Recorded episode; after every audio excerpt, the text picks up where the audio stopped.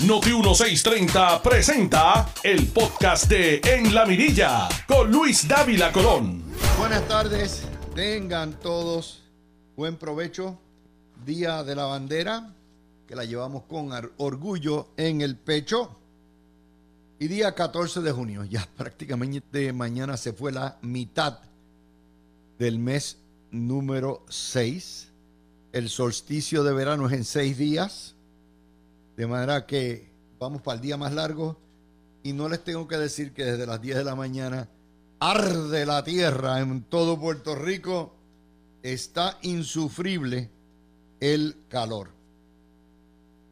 Hoy empezamos con la entrevista. Oye, Alex, como está de vacaciones, Normando, Alex tiene que despertarse a las dos y media de la mañana. El pobrecito estaba medio, medio tirado así. Y es que Alex madruga, pero digo, a las dos y media de la mañana está heavy. Y entrevistó a Taxito tempranito. Y cuando le preguntan, Taxito vuelve a insistir en lo mismo. Él se despide de la, legislatura el año que viene. Y bueno, si va a retar a Carlitos en Dorado, Carlitos es un, un rey, eso es otro cuarto de hora. Pero la historia no está en la dirección que va a coger Taxito. La historia que se cae de la mata es que esto va contra natura. Los presidentes camerales hay que o derrotarlos o sacarlos con grúa porque se aferran al guiso y al poder y no sueltan. Tatito siendo un político toda la vida, no es normal, no es de esperarse que suelte la presidencia de la Cámara para ir, qué sé yo, para ser alcalde de Dorado o lo que vaya. Eso quiere decir que Tatito Hernández sabe que el Partido Popular va a coger la paliza del siglo desaparece como partido o se queda como partido tercero o cuarto. Cuando usted ve movimientos así, la noticia verdadera es la que está detrás de la noticia. Y ya uno está muy viejo y muy chocho para que le vengan con cuentos peregrinos. No es que yo, o sea, cambio ser el jefe de todas las operaciones que ven el presupuesto y las vistas y todo lo que conlleva y la mitad de los gastos del de la legislatura, que son por lo menos 45 millones que le deben tocar o 50 millones, y decir, no, es que no voy más. Esa es la historia detrás de la historia. La otra historia que se pierde nuevamente por la superficialidad que tiene el periodismo en Puerto Rico es la situación de energía eléctrica, donde llevan negociando la Junta de Control Fiscal con los bonistas y con medio mundo, con todos los acreedores, para tratar de finalizar el último de los planes de ajuste de deuda que quedarían. Y los, aquí hay dos grupos mayores de acreedores. Los bonistas, que no son otra cosa que los fondos buitres que compraron las acciones, las acciones no, los bonos a precio de pescado bombado probablemente 25 centavos sobre dólar, y que se lo quieren ganar todo. Y por otro lado, los empleados de energía eléctrica, los jubilados que están pinchados, porque se fue a la quiebra también. Y en este momento, energía eléctrica es una entidad bajo la tutoría, bajo la patria potestad y la custodia de promesa, la Junta de Control Fiscal y la juez Swain. Y se le ha hecho imposible prácticamente porque los bonistas quieren más chavos. Y los bonistas, y yo sigo a, John Mott bien de cerca en esto, y a Peter, que son los que conocen de derecho eh, de quiebra, y ya sé para dónde van. Los bonistas no van a aceptar nada que no sea quedarse con energía eléctrica. Sí, eso requiere que la juez Swain desestime el pleito de la quiebra. Y ustedes preguntan, ¿y qué va a pasar si desestiman la quiebra de energía eléctrica? bueno, pues se queda como un acreedor, ¿verdad? Como un deudor, no bajo la jurisdicción de la Corte de Quiebra, la Corte Especial de Promesa, y ahí empiezan las demandas y los embargos. Y entonces los bonistas ejercen su derecho a poner un tutor y a hacer, a limpiarnos energía eléctrica. En ese proceso también hay otro tirijala por la cuestión de los aumentos. No es si nos van a clavar con los aumentos, eso está determinado desde el principio. Es cuánto van a ser los aumentos, porque ahora también hay que pagar, con mucha razón, las jubilaciones de los empleados que dieron una vida entera a trabajar por energía eléctrica. Y eso nos pone, eso pone a todo el mundo a frenar. Si se desestimara el, el caso, yo soy de los que pienso que se van a ajustar o cogen una buena afeitada a las pensiones. Es decir, si no entran, si no la juez Swain no acepta los planes, incluyendo los aumentos que vienen no importa qué, si no lo hace, perdemos energía eléctrica. La perdimos en realidad cuando la quebramos, pero eso es otro cuarto de hora. Y entonces empieza el juego, el jueguillo de los culiflojos, de la politiquería, de, porque todo el mundo aquí, ah, no, que no se puede aumentar. Eh, claro, cambiaron de opinión, tan pronto dijeron, ok, si no se aumenta, no hay con qué pagar la deuda, y si no hay que, con qué pagar la deuda, se van a ajustar los jubilados y ahí, ¡oh! un momentito, un momentito. Y entonces usted ve las versiones distintas hoy. El vocero, su portada, a AFAF dispuesto a apelar el cargo en energía eléctrica si la jueza Swain confirma el plan de ajuste de deuda con cargo heredado, es decir, con los aumentos. Esa es la posición políticamente correcta. Primero, el gobierno aquí no tiene nada que ver.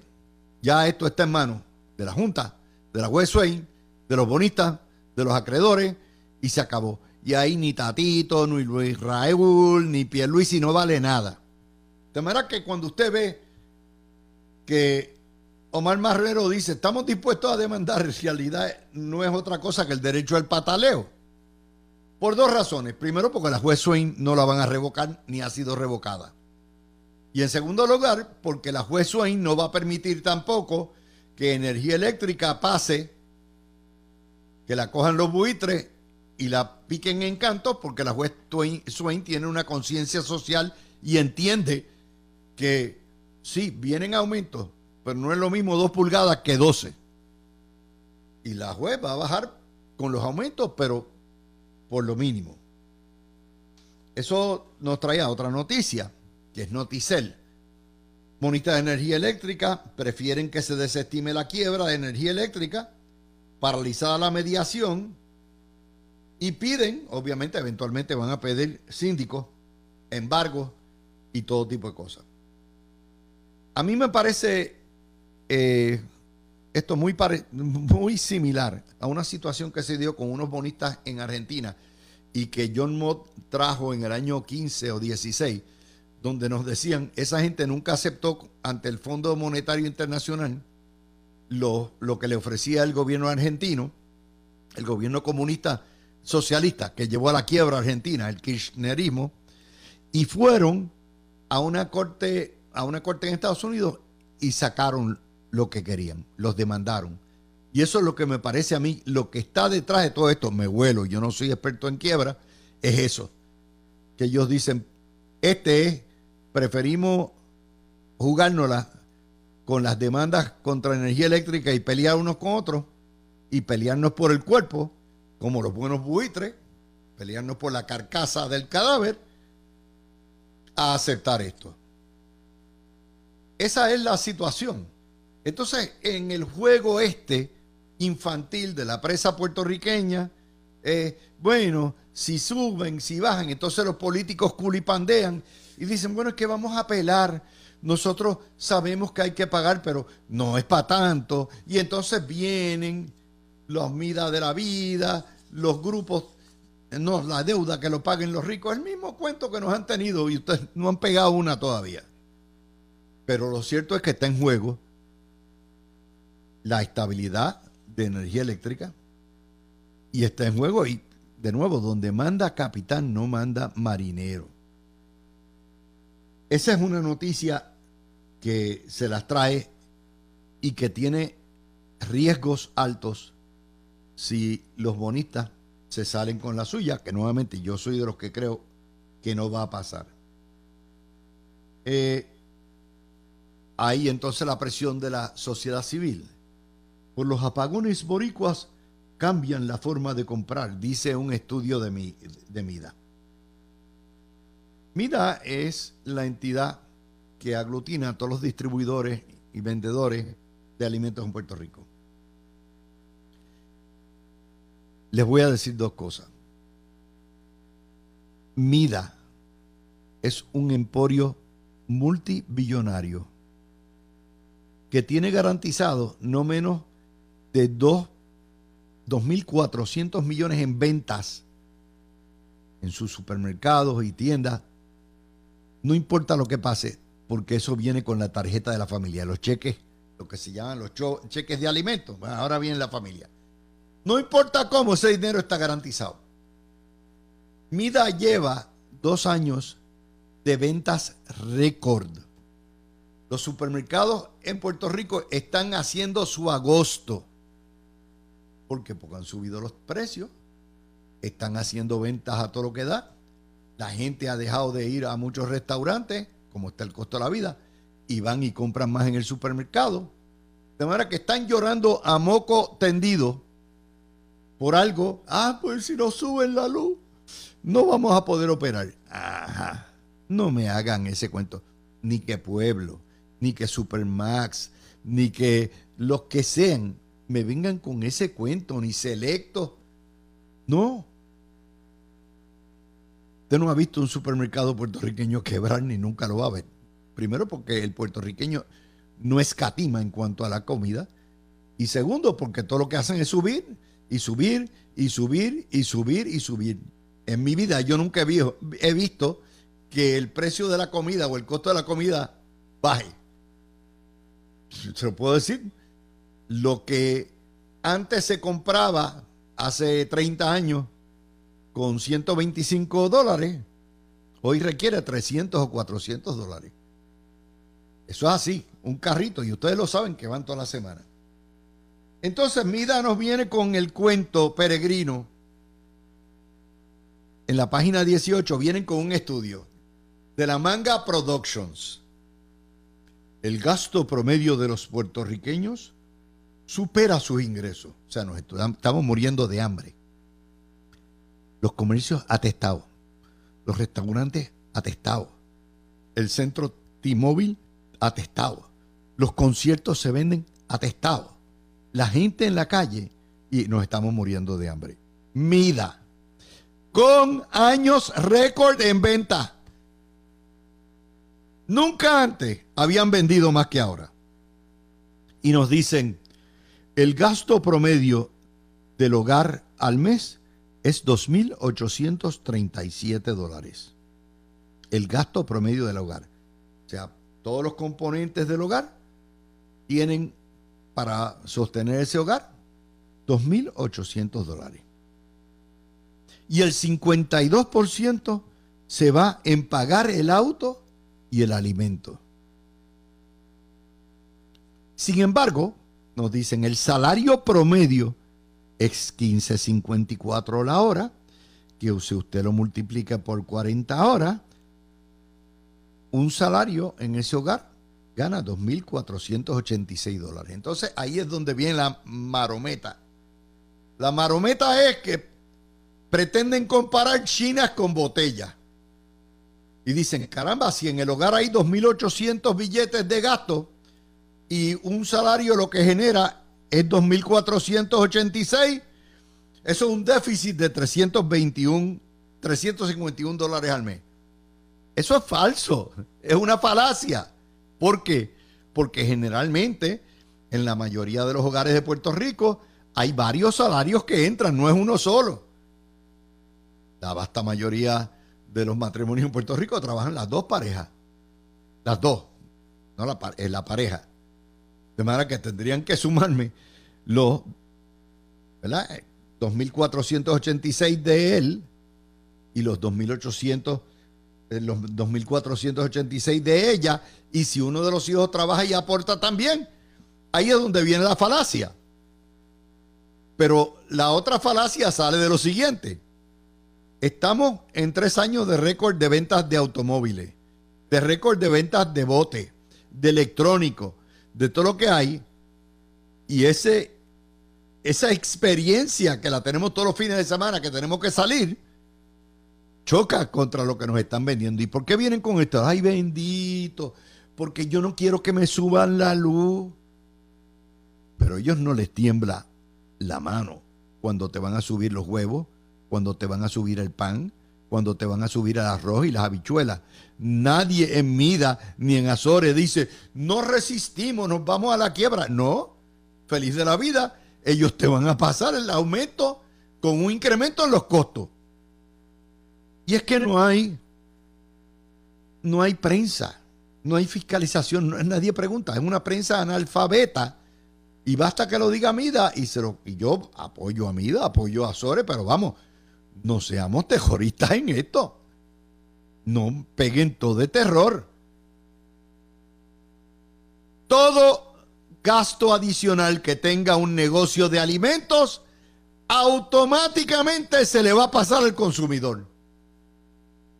Y como la mayoría de los consumidores en Puerto Rico compran con los cheques de la familia y los cheques de la familia han venido aumentando, es el cheque de la familia, en la tarjeta de la familia, la que absorbe en su mayoría el aumento.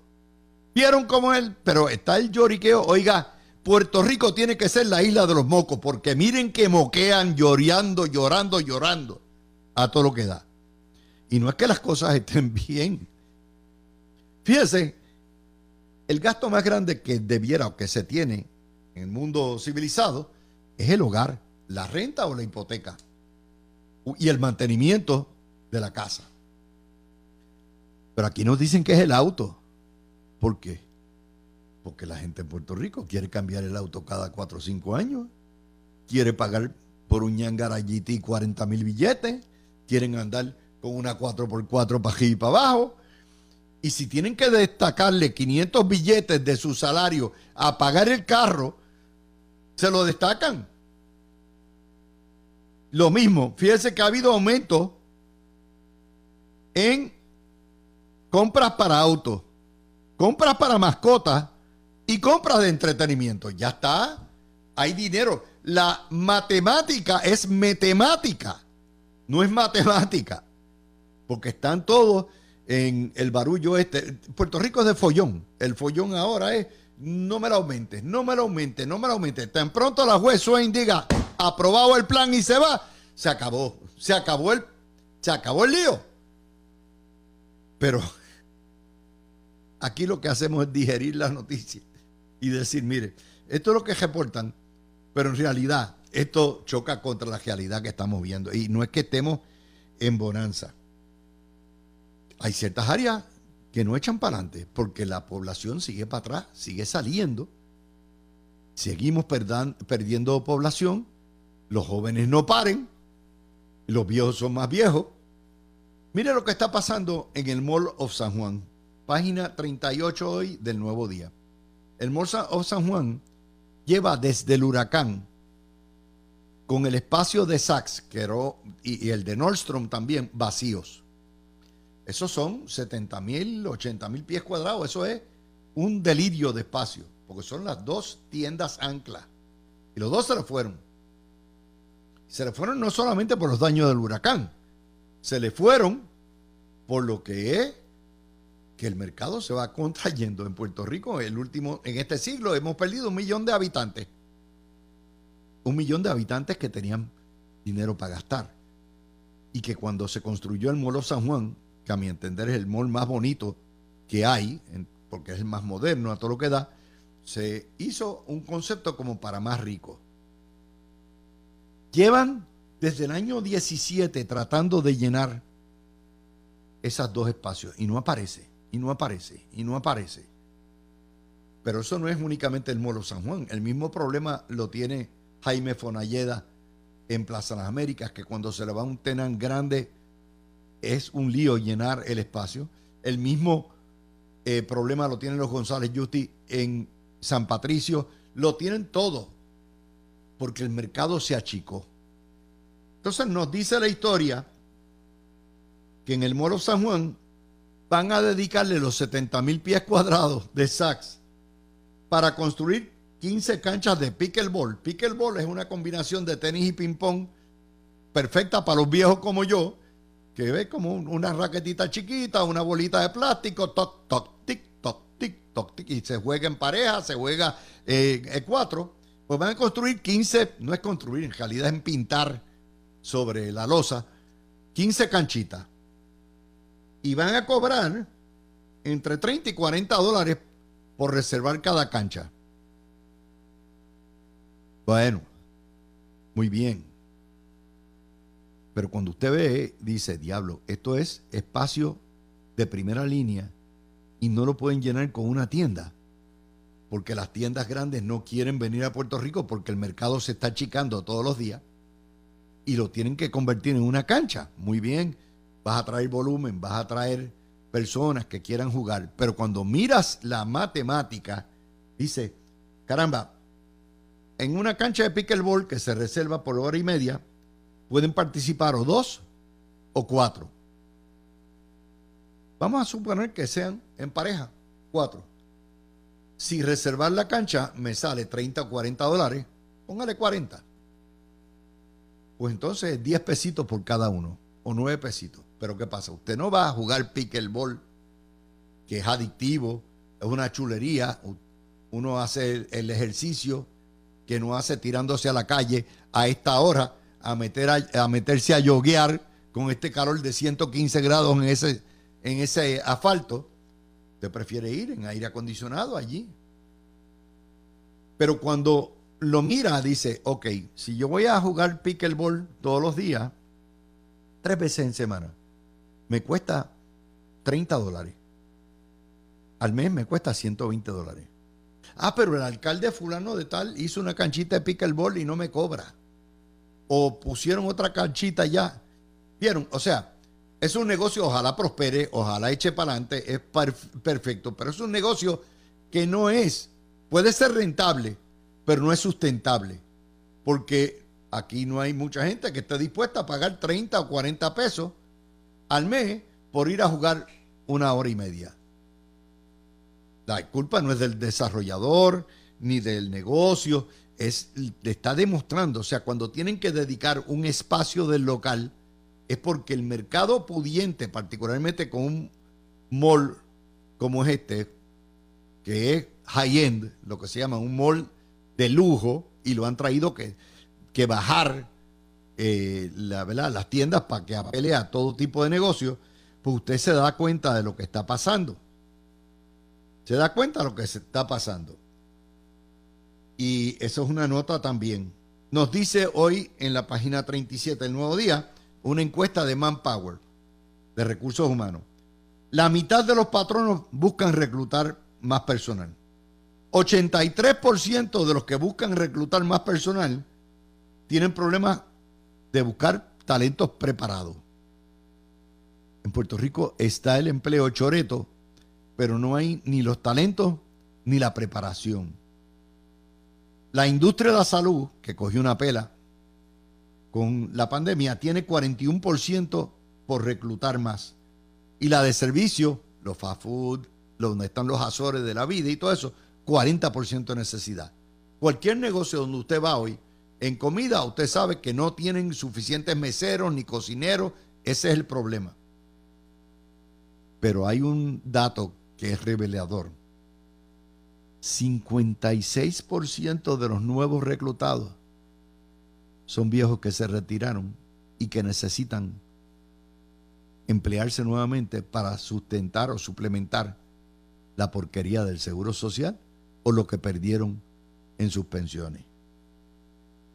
Vieron, eso es una noticia que nos va dando un cuadro relativamente complicado de cómo está la situación en Puerto Rico. He dejado lo de Donald Trump para venir con nuestro panel, nuestros paneles, porque esa es la historia política del día, de la semana y del mes, y se la tengo que analizar también, pero la voy dando poco a poco. Con, voy a empezar con eh, Alan a las dos y media y sigo con Garriga Picó y con Igartúa a la una.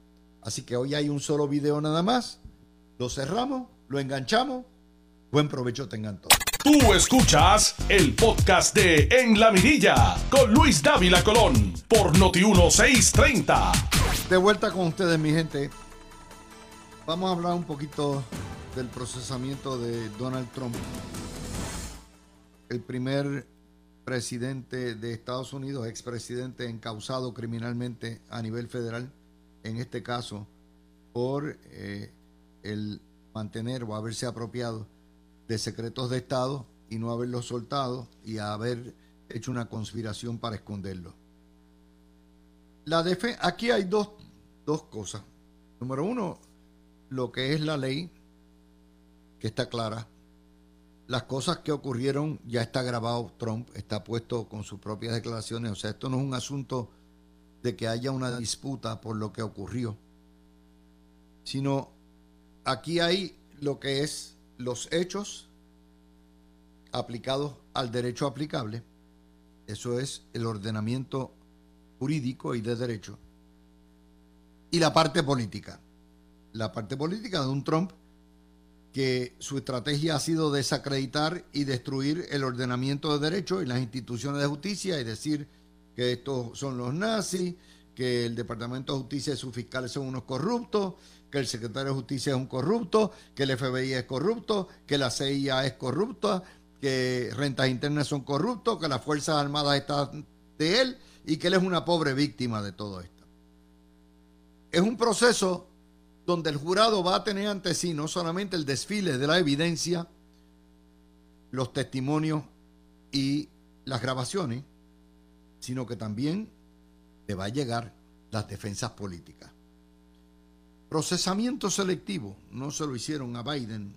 Eso es un, un argumento que lo saben los abogados, vuela muy poco en los tribunales. Segundo, conducta impropia del Ministerio Público. Tampoco va a volar mucho. Y tercero, que él alegadamente tenía poder para mantener y retener esos documentos que, dicho, de hecho, por ley, son documentos públicos propiedad del Tesoro, eh, del Archivo General de los Estados Unidos. Y ese es el choque que vamos a ver entre el derecho y la prueba. Yo les voy a dar un ejemplo sobre esto. El caso de O.J. Simpson era un caso clavado de asesinato. Había prueba de ADN, habían testimonios. Se constató que, que O.J. Simpson estaba en la escena, que las huellas de, eh, de las botas de él estaban allí. Todo eso. Pero, aunque pasó el desfile completo y se probaron todos los elementos del asesinato, el juzgado, el jurado, que tenían bastantes miembros de nuestros hermanos afroamericanos y no se comieron el cuento. Y entonces la persecución, que si la policía planta eh, y, eh, evidencia, y esa consideración política que chocó contra lo que era la prueba más allá de dudas razonables, llevó a la absolución. Pues esto es lo que está tratando de hacer eh, Mr. Trump. Y ayer fue a buscar ayuda a la comunidad cubana e hispana. Y fue al Versalles, en lo que es obviamente un teatro que ya estaba preordenado.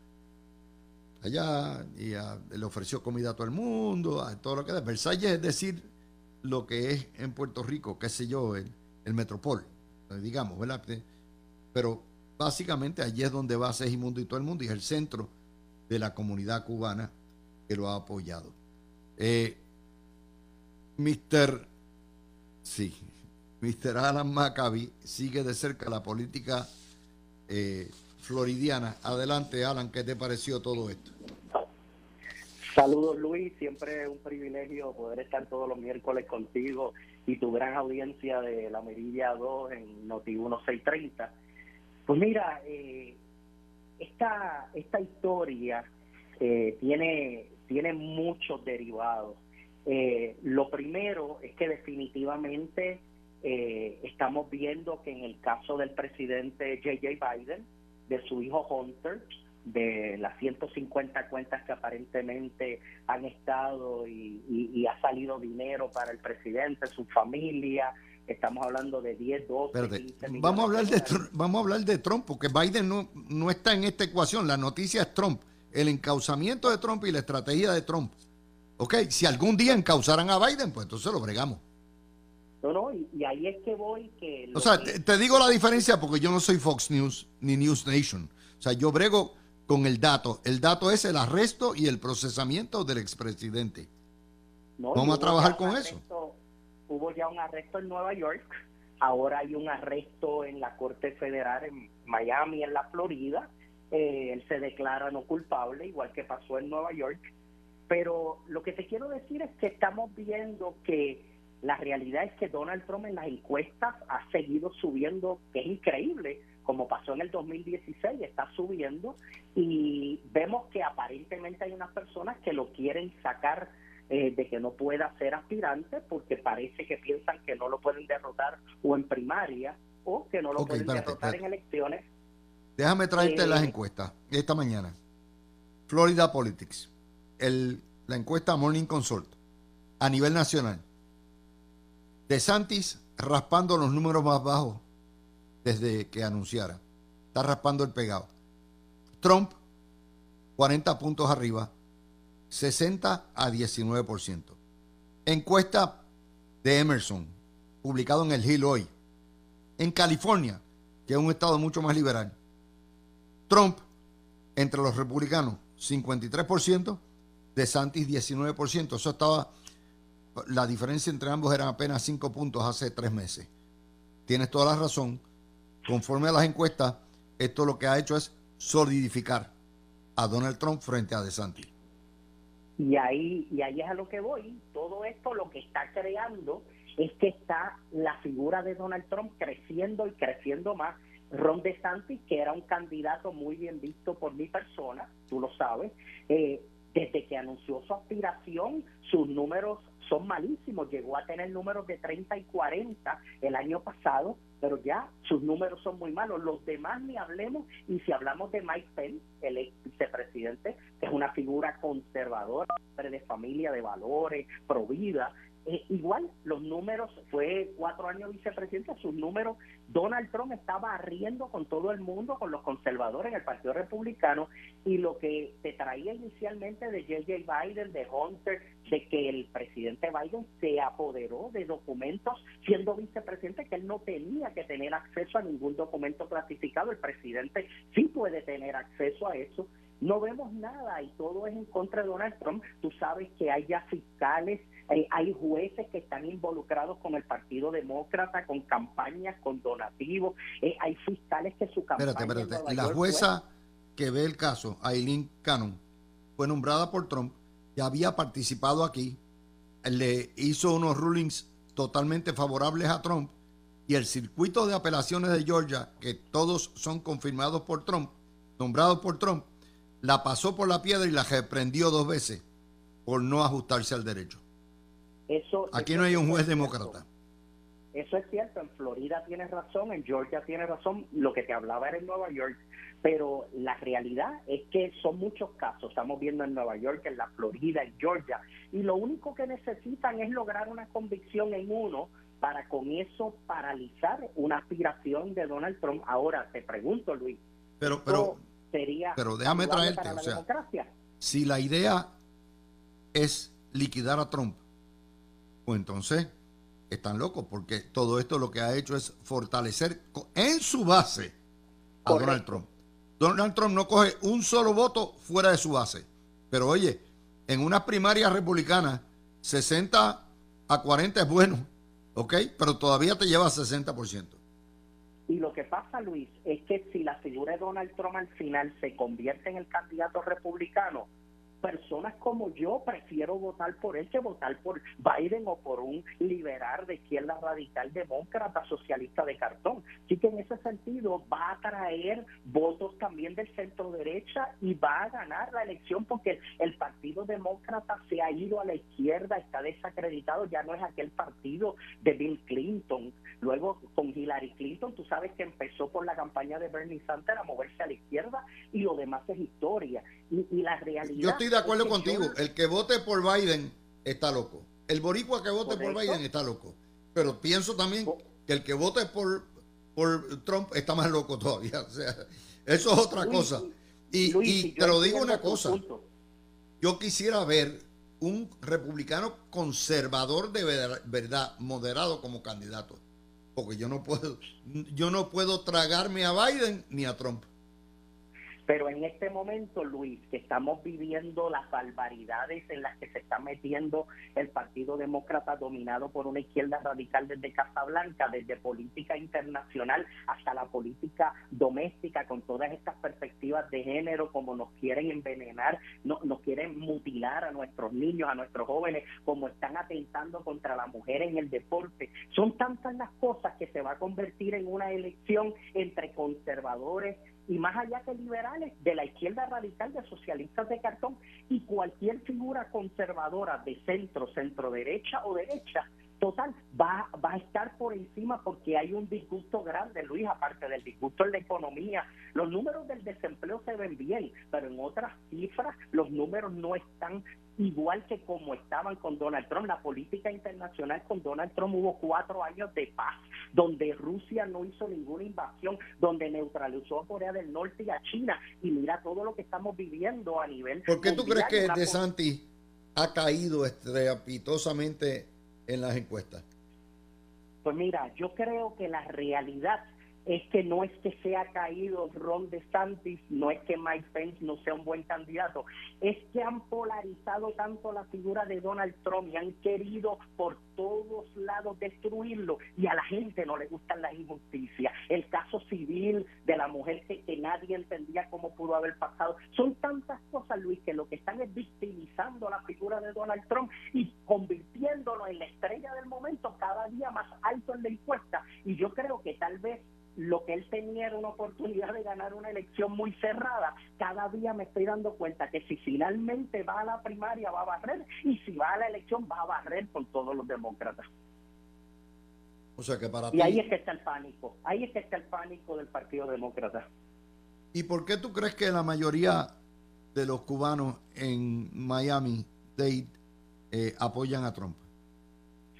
Pues mira, porque definitivamente ven en él una figura que va contra el comunismo, que va contra Cuba, que va contra Nicaragua y Venezuela, que no va a dar concesiones, que no se le va a arrodillar a los dictadores opresores y genocidas que tenemos en Latinoamérica, que no se le arrodilla a un Lula da Silva o a un Gustavo Petro. Y esa es la figura que estas personas están buscando. Estas personas sí vivieron el comunismo, estas personas sí saben lo que es vivir en un país de miseria, de desesperanza, donde tú no puedes ni siquiera pensar diferente a un régimen opresor genocida dictador.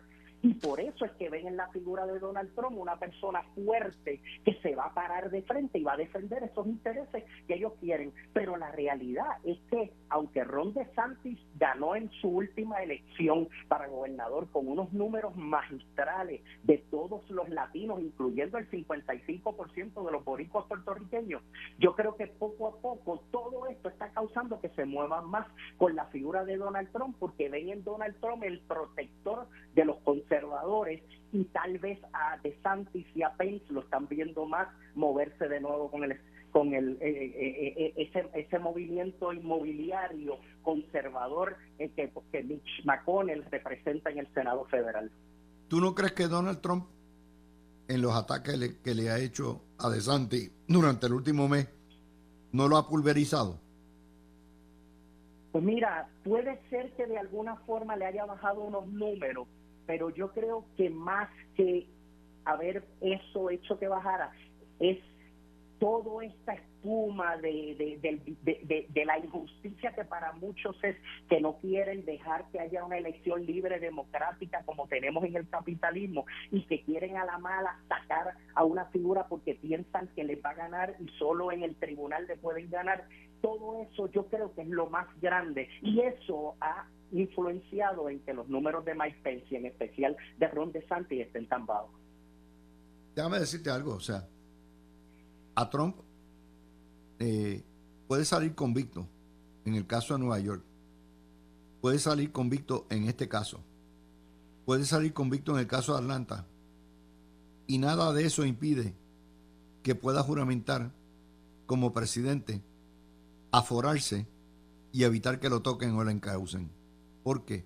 Porque la única causa que impediría que Trump pueda correr es que salga convicto por sedición y eso es caso, primero no se ha radicado, se va a radicar y el día que se radique, el juicio no se verá hasta el 25 y, y si Donald Trump es presidente en el 25, mientras sea presidente, está inmunizado y no lo pueden tocar hasta que salga de la presidencia. De manera que si están pensando en que esto va a detener a Trump, no, solamente una convicción por sedición por los actos del 6 de enero y eso está bien lejos, bien lejos de que ocurra. Es la carrera del carrito. Correcto, mira Luis, y esos mismos demócratas socialistas de cartón son los que bailaron y felicitaron a Lula da Silva, que era un convicto que estuvo año y medio en la cárcel porque salió antes, y, bailaron y disfrutaron que él volviera a la presidencia. Así que ahora pues con Donald Trump yo me imagino que el discurso no podría ser diferente, porque si un convicto es bueno en un lugar, pues debe ser bueno en otro. Pero la realidad, Luis, a lo que tú estás trayendo, ahí es que me ocupa a mí. Me ocupa mucho el ver que todo esto lo que pueda levantar es que esos seguidores fuertes de Donald Trump que cada día están creciendo, que se levanten si intentan de alguna forma que no sea democráticamente con voto, hacer de que él no pueda ser presidente. Y eso sí puede traer una, una, una, una guerra civil a nivel de, de nuestra nación, aunque algunos no lo estén pensando. Pero ¿por qué una guerra civil?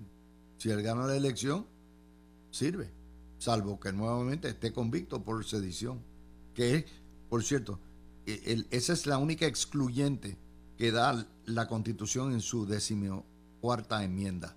Todo lo demás y esa yo no creo, impediría. Y, y, en cualquiera de las otras pudiera haber algún argumento que finalmente pudiera dar alguna alguna convicción. Eso depende de, del jurado. No, porque serían delitos estatales. O sea, tanto Nueva York como a Georgia son delitos estatales. y esta es un delito federal, pero no conlleva la, la, la motivación o la causa para poder eh, descalificarlo como candidato.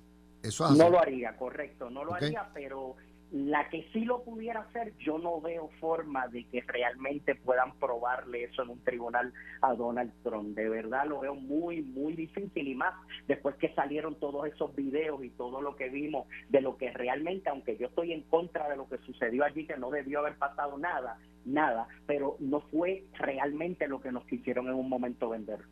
Bueno, Alan, gracias por estar conmigo este ratito. Mis amigos, son las 12 eh, y 55. Tú escuchaste el podcast de En la Mirilla con Luis Dávila Colón en Noti 1630.